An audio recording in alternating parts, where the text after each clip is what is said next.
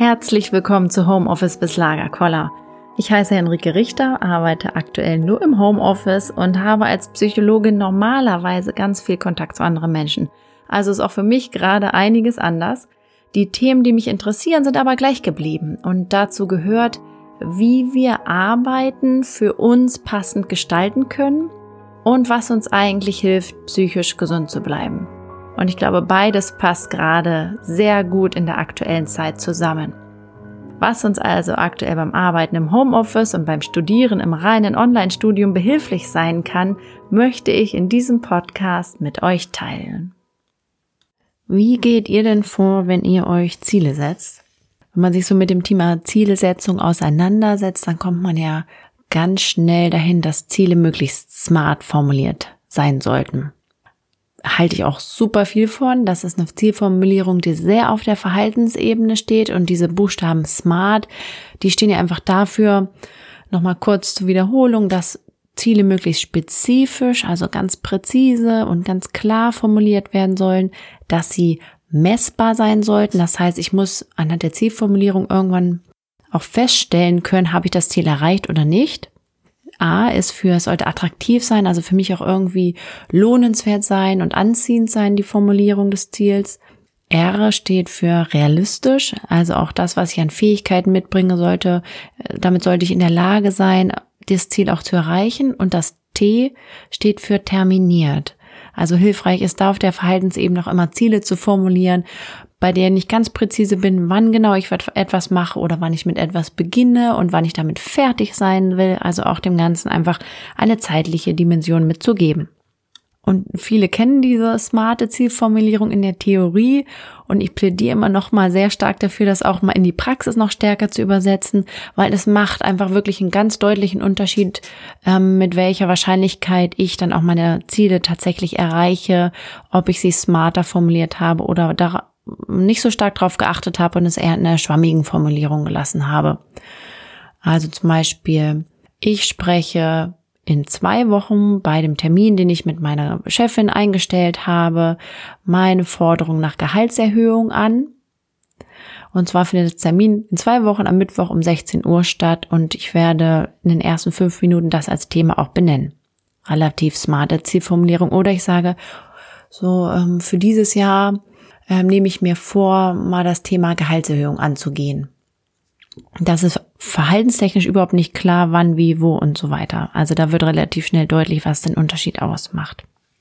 Und die smarte Zielformulierung, die kann man auch sehr gut jetzt auch in dieser starken Homeoffice-Zeit für sich selber nutzen, indem man einfach auch jeden einzelnen Tag ganz bewusst klare Ziele für sich formuliert und da nochmal auch an die Smart-Regeln denkt. Und ich empfehle euch einfach, weil es ja für die eigene Strukturierung des Arbeitens hilfreich ist, das am Abend zu tun, wenn ich einen Tag beendet habe und so gucke, was ist übrig geblieben an Aufgaben vielleicht aus dem Tag, was steht am nächsten Tag auch an und dann sehr präzise und sehr klar formuliere, was ist denn wirklich auch realistisch, was ich fürs nicht, für den nächsten Tag mir vornehme. Und wenn ich das am Abend ähm, eines Tages mache, dann ist das zum einen ein gutes Ritual, um so einen Tagesabschluss auch zu finden, um Dinge auch aus dem Kopf zu kriegen, weil ich weiß, okay, morgen nehme ich mir die und die Zeit vor, das eine oder andere noch zu erledigen. Und gleichzeitig starten wir in den neuen Arbeitstag auch mit bereits formulierten Handlungszielen. Und das erleichtert äh, es uns einfach auch, wirklich auch ins Handeln auch ranzukommen und morgens auch gleich zu wissen, womit man startet bei all diesen coolen Vorteilen der smarten Zielformulierung ist es aber auch nochmal ganz hilfreich, auch zu gucken, was sagt auch so die Forschung dazu. Und ich bin mal ähm, über einen sehr schönen Artikel gestoßen von der Universität in Salzburg. Den packe ich auch gleich nochmal in die Show Notes. Der ist aus dem Jahr 2018 und die haben nochmal geguckt, wann ist denn eigentlich diese smarte Zielformulierung hilfreich?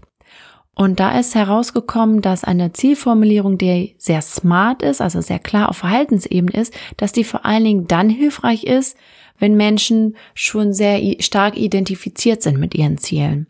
Also wenn die Ziele, die sie da formulieren, auch ganz klar das wiedergeben, was sie so an Bedürfnissen auch mitbringen und vielleicht auch an unbewussten Bedürfnissen. Also wenn es da einfach keine Konflikte gibt zwischen dem, was ich mir da gedanklich und kognitiv überlege an smarten Zielformulierungen und dem, was vielleicht so in mir drin als wahre Bedürfnisse noch so schlummert. Wenn das zueinander passt und ich schon sehr motiviert bin, mich diesem Ziel anzunähern und wenn ich wenn ich mich so gedanklich in die Zukunft versetze, auch richtig in mir, in meinem Körper auch spüre, wie angenehm sich das anfühlt, die Vorstellung, das Ziel erreicht zu haben.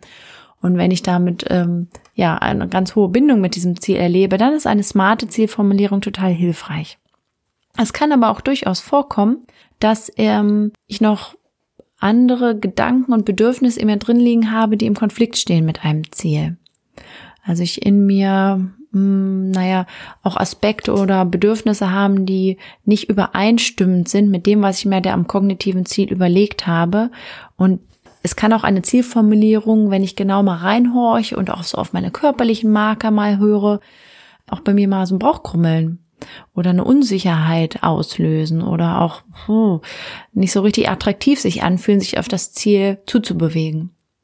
Und dann kann es nochmal hilfreich sein, auch bewusst auf die Suche zu gehen danach, was schlummert denn dann noch vielleicht an unbewussten Bedürfnissen in mir drin, die ich nochmal berücksichtigen sollte, weil wenn ich sie berücksichtige in der Zielformulierung, wird es sehr viel wahrscheinlicher, dass ich überhaupt mein Ziel erreiche und dass ich letztendlich mit der Erfüllung des Ziels am Ende auch zufrieden bin und dar darüber auch ein zufriedenes und erfüllendes Leben führen kann.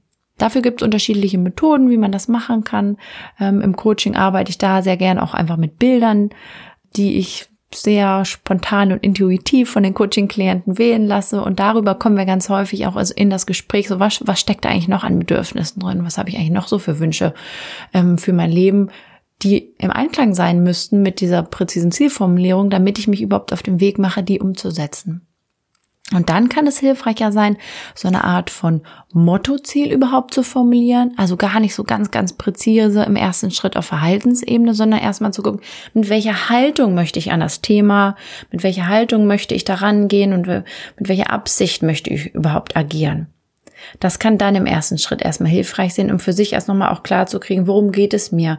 Geht es wirklich darum, den nächsten Karriereschritt zu machen und ähm, voranzukommen? Geht es wirklich um die Gehaltserhöhung, dann noch eine Beförderung und das Aufnehmen von neuen Verantwortungen innerhalb des Jobs? Oder gibt es da vielleicht auch irgendwelche inneren Themen, die dem Ganzen widersprechen, dass ich eigentlich doch ein Bedürfnis habe, auch Zeit für mich zu haben, für, für andere Dinge, die mir in meinem Leben wichtig sind? Und wenn ich sowas als Konflikt zum Beispiel spüre, dann macht es eher nochmal Sinn für sich klar zu kriegen, ja, wie möchte ich denn überhaupt mich aufstellen von der Haltung her? Äh, und für sich auch nochmal einfach zu klären, was ist mir denn wichtig, dass ich mit berücksichtigen sollte in meiner Zielformulierung. Und wenn ich da erst eine Stimmigkeit dann hergestellt habe, erst dann macht es äh, Sinn, im zweiten Schritt dann bei so einer Stimmigkeit dann an die smarte Zielformulierung ranzugehen. Also vielleicht nochmal ein ganz hilfreiche Gedanken, die ihr mitnehmen könntet, wenn ihr ähm, über Zielformulierung nachdenkt. Das war Homeoffice bis Lagerkoller mit Henrike Richter.